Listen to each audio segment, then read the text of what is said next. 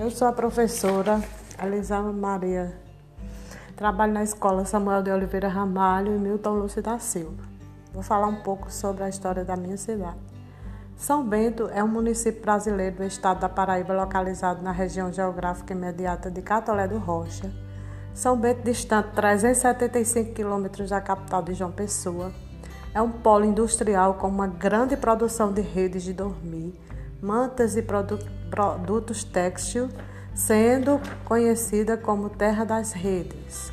Com uma população estimada de 33.796 habitantes, sendo a 15ª cidade mais populosa da Paraíba, sua área territorial é de 248 quilômetros quadrados.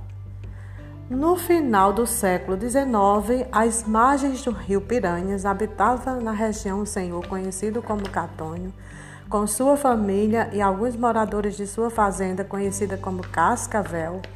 Pouco depois, por ali, passou um sacerdote do nome desconhecido, com destino à cidade de Pombal, que fica na Paraíba, onde ia celebrar a festa do Rosário e batizou o lugar, ou seja, a fazenda Cascavel de São Bento, devido ter sido quase picado por uma cobra, assim permanecendo esse nome até nossos dias de hoje.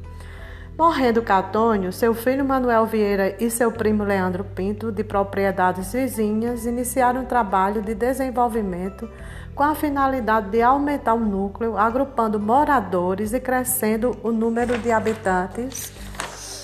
São Bento tinha suas terras pertencentes a Brejo do Cruz, mas se a progredir e final, mas começou a progredir finalmente no dia 29 de abril de 1959, depois de várias manifestações populares e do senso comum, ocorreu a sua emancipação política através da lei 2073 de autoria do deputado Tertuliano de Brito, publicado no Diário Oficial da Paraíba. A partir daí o município transpunha novos horizontes.